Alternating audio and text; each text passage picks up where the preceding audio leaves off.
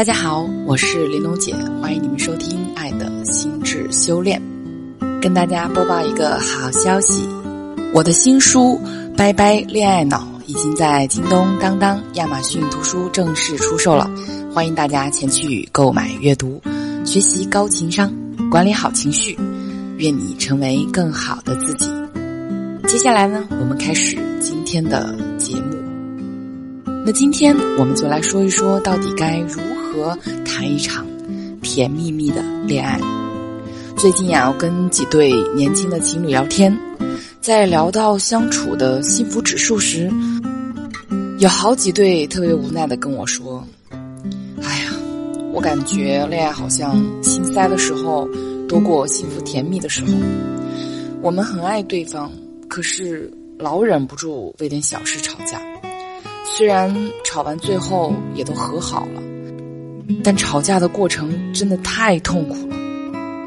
我真的是特别羡慕那些不吵架、总是甜甜蜜蜜的情侣们。听他们说完这些啊，我不经意就想到了最近比较火的一个综艺节目，叫《亲爱的客栈》。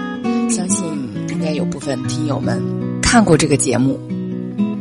除了刘涛和王珂这对恩爱的老夫老妻之外呢？我相信，阚清子和纪凌尘这对欢喜冤家呀，也一定是大家非常喜欢的一对儿。在节目中呢，基本上每一集，阚清子啊都会上演花式生气。比如纪凌尘呢，经常去找他的好哥们儿陈翔，阚清子就会觉得自己受了冷落而生气。其实，在早前两个人录制《天天向上》时，主持人就问纪凌尘。女友每天会生气多少次？纪凌尘的回答是五次。这一回答呀，在网上引起了热议。其中有一条热搜啊，还叫“女生为什么总生气”。阚清子呢，认为很多女生都能理解她为什么会生气。不过也确实有一部分网友表示认同，但也不少人认为阚清子太作了。像她这样的女友，实在是令人心累。对于这样的评价，阚清子说：“我性格呢比较直接，我有什么想法会很直接、很直白的表达，就是为了让对方知道我为什么会生气。这也并不能说是一种作的表现吧，我更多是把它理解为一种撒娇的方式。虽然阚清子为自己的生气做了一些辩解，但他也有一直关注网友的意见。”说一些好的建议啊，我俩就会吸收。我们现在的相处模式，很多时候会更多的去替对方考虑很多事情，也会更多的理解对方的想法。虽然阚清子和纪凌尘两个人总是吵吵闹闹，但感情终归是甜蜜。其实这个跟纪凌尘花式哄女友的招数不无关系。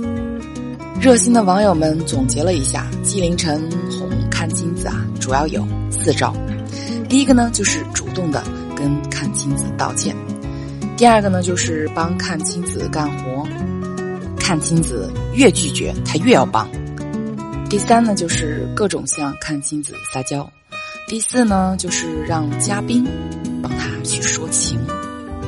不得不说啊，这也是一个高情商的男友啊。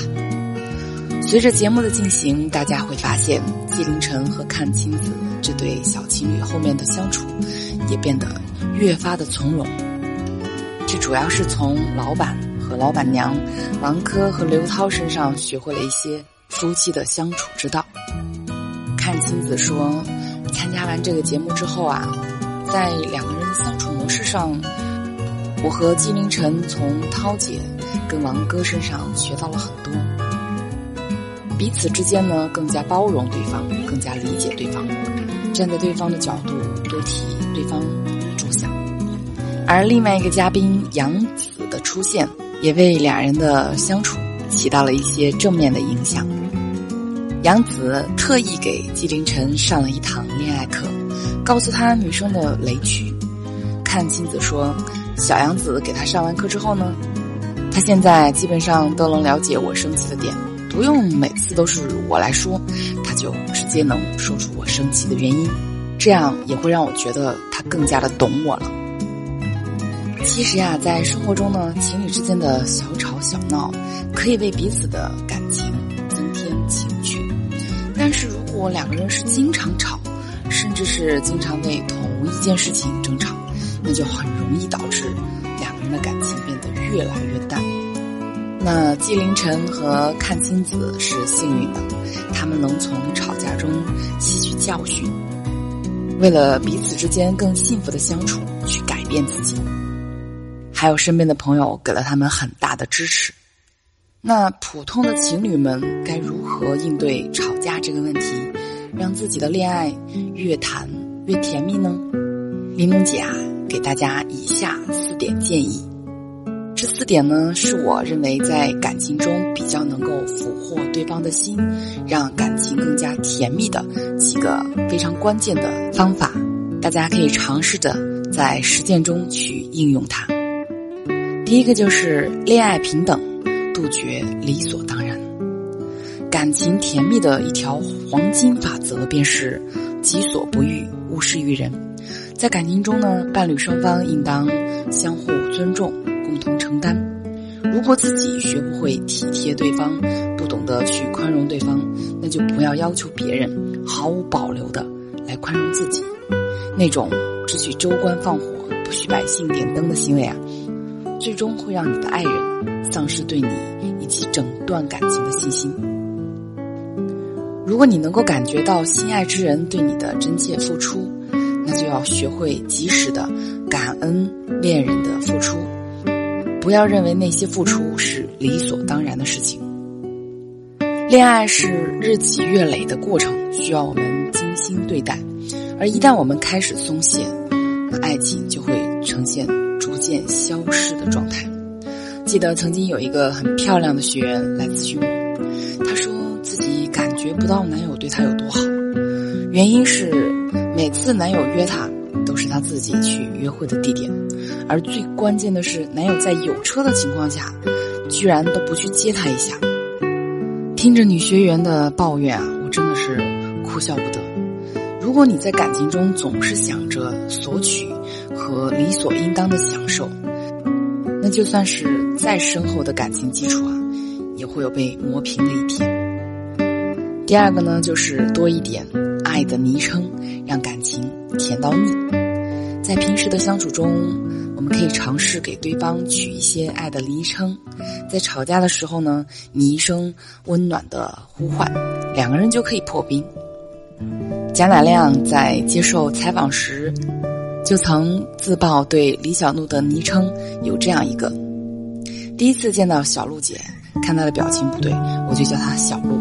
后来呢，因为她喜欢吃海苔和奶油，我有时候就会叫她小海苔和小奶油。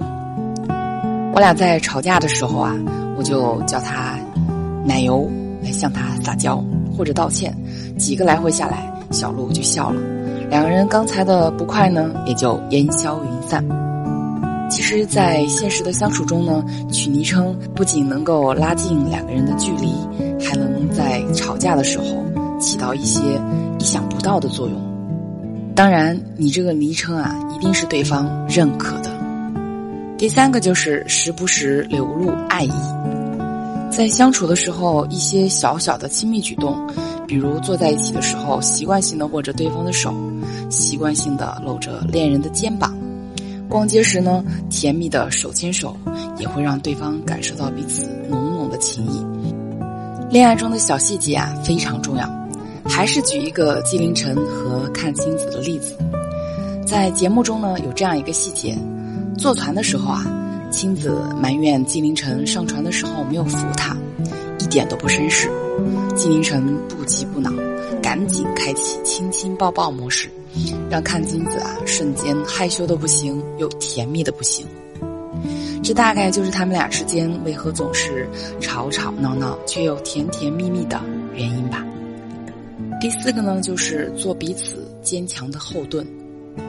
在生活中，我们难免会遇到一些挫折和挑战。